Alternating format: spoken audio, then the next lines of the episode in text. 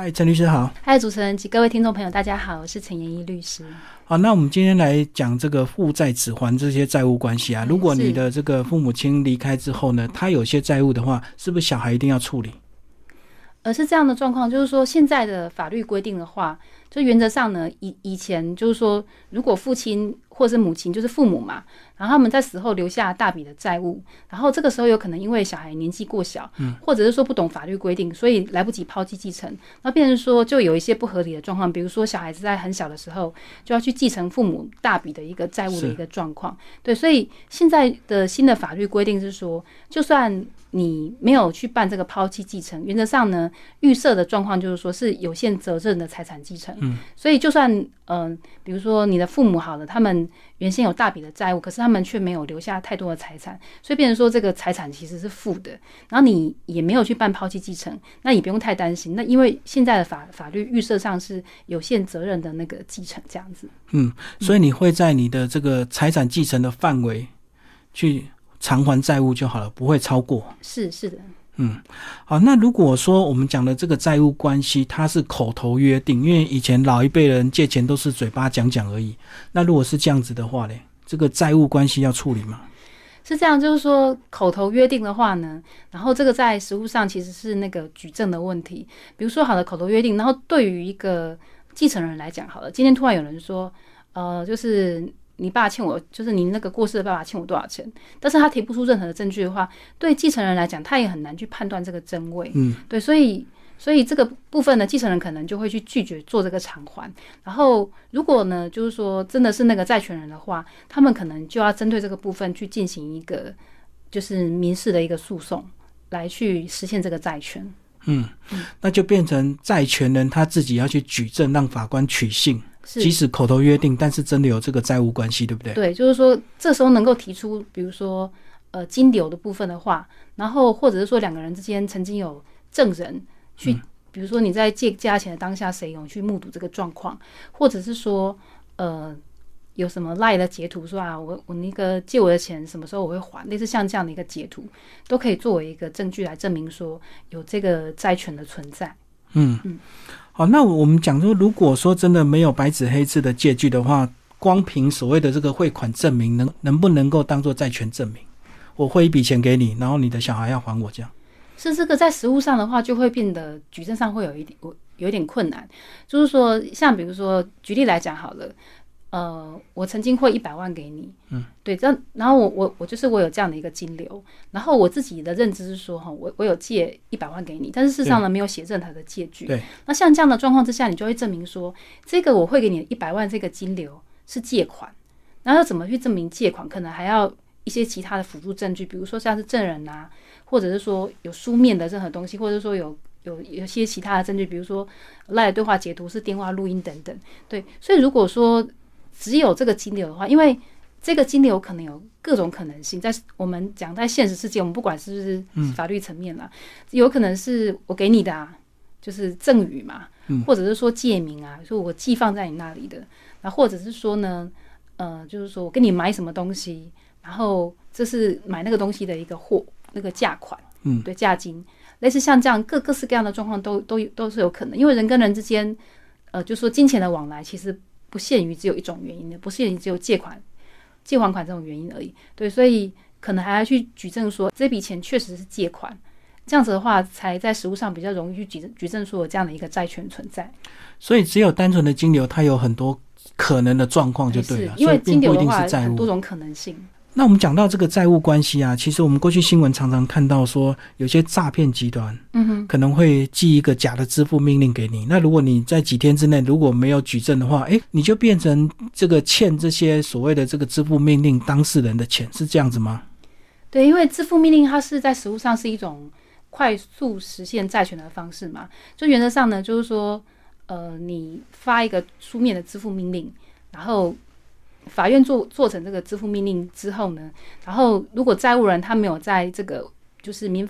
民事诉讼法五百一十六条规定的二十送达二十天之内，嗯，然后去提出这个异议的话，这个支付命令就会确定，然后就是那个债权人就可以直接用这个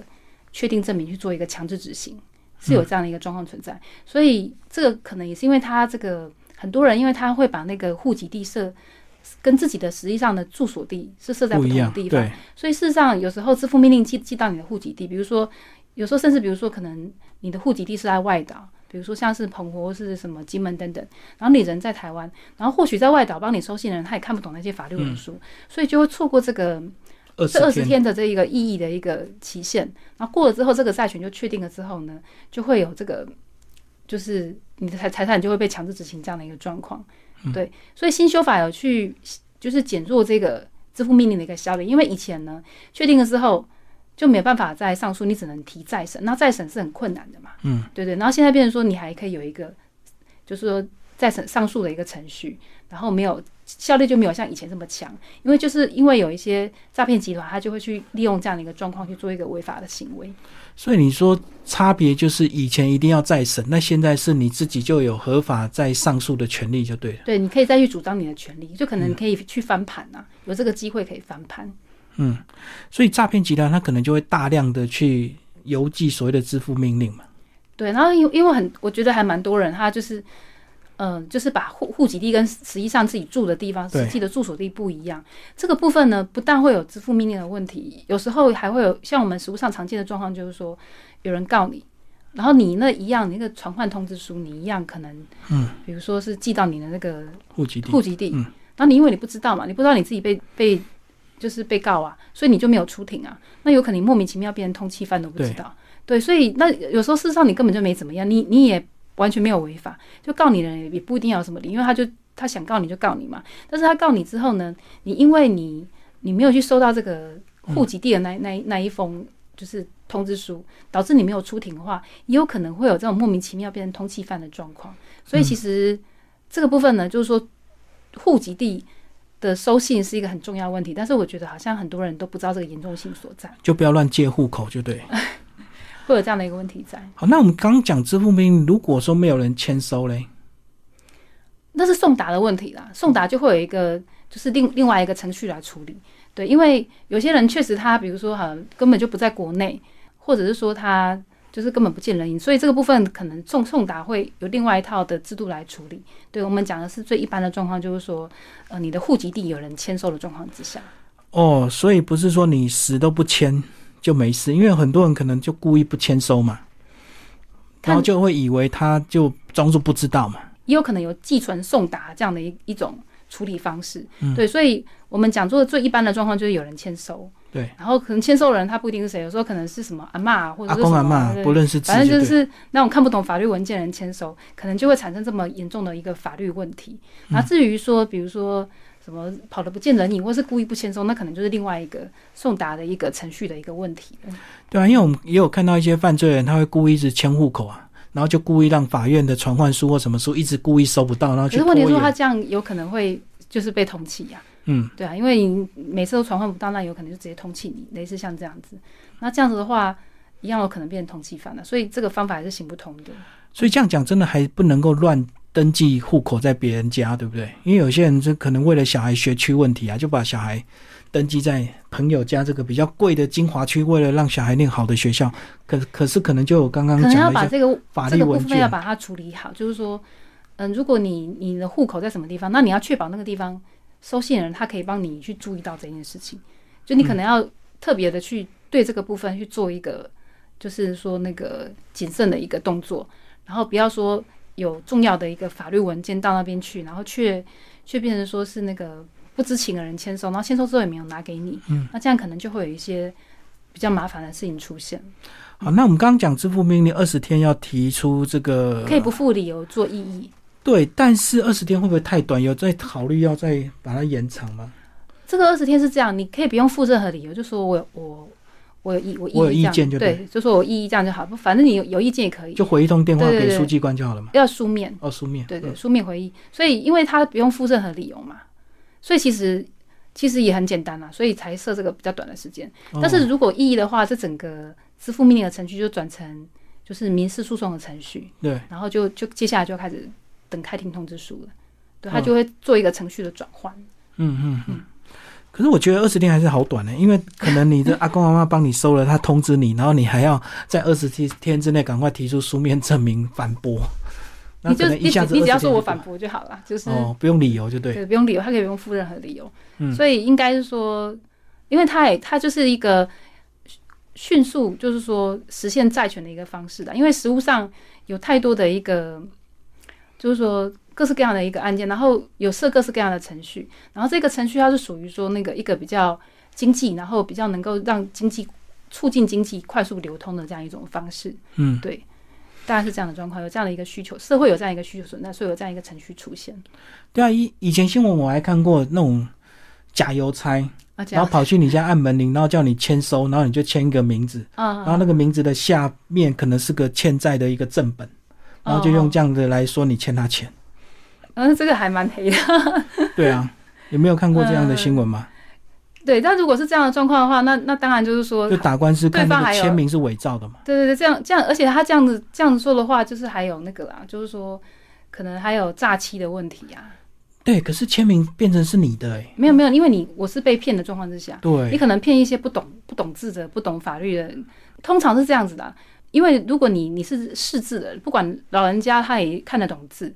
那看得懂字来签名的话，其实你你是识字的人，除非你可以举证说你你确实完全不认识字，你是识字的人，然后你签名本身就要要负负责任，所以确实有这个漏洞存在，就是说有一些人他可能就是比较不懂事而已，比如说他可能久跟社会没有接触了。对啊，所以就比较容易被骗。所以确实，如果家里面有有那种比较容易被骗的长者，或者是说小孩什么样的话，可能就是要多注意一下。有有一些诈骗集团，他们可能会用各式各样的方式来骗人家的钱。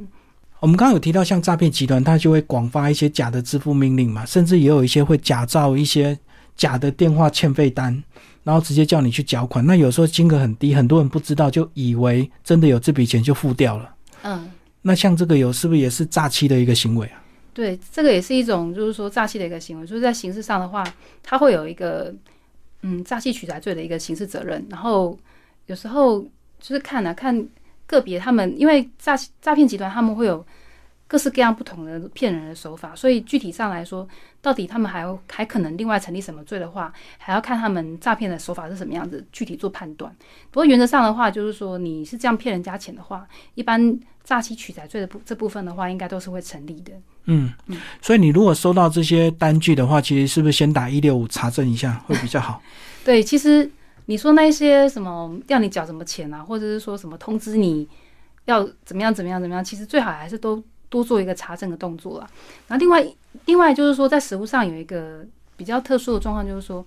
有时候他背后会附电话，比如说。比如说他打来就是那个银行的电话还是怎么样的，但是事实上他可能透过一个变造的程序转接，对，所以你看起来是那一个银行打来，那事实上有可能不是。对，就是因为现在的一个的那个诈骗的那个高科技其实还蛮先进的，所以有时候你你比如说好的，你要确确定就是说，比如说银行打给你，对你还要自己吼再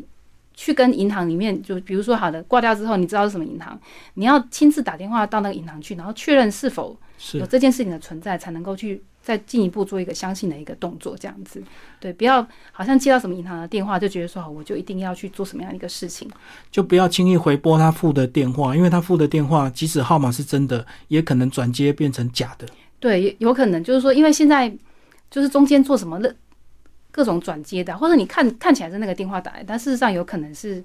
另外一种状况。对，所以对于任何一个一个资讯啊，或者是说有人打电话给你呀、去告知跟金钱有关的一个讯息的话，或者什么账户的，都要都需要特别小心，都需要特别去求证。嗯好，谢谢陈律师。OK，谢谢主持人，谢谢大家。